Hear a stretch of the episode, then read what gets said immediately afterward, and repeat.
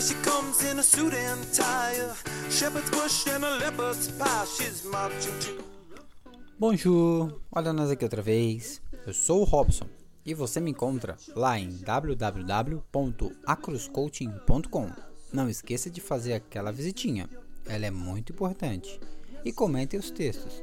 Quem sabe assim possamos gerar discussões para aprendermos e crescermos juntos.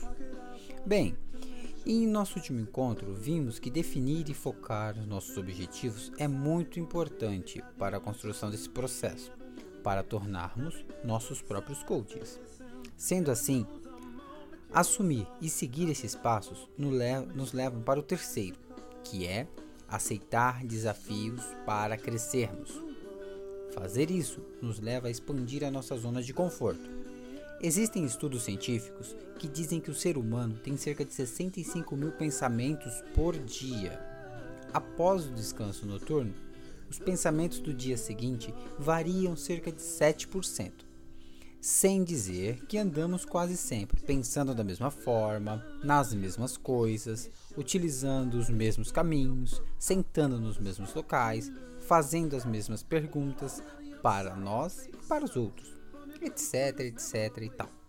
Por isso te proponho, façamos uma coisa diferente todos os dias.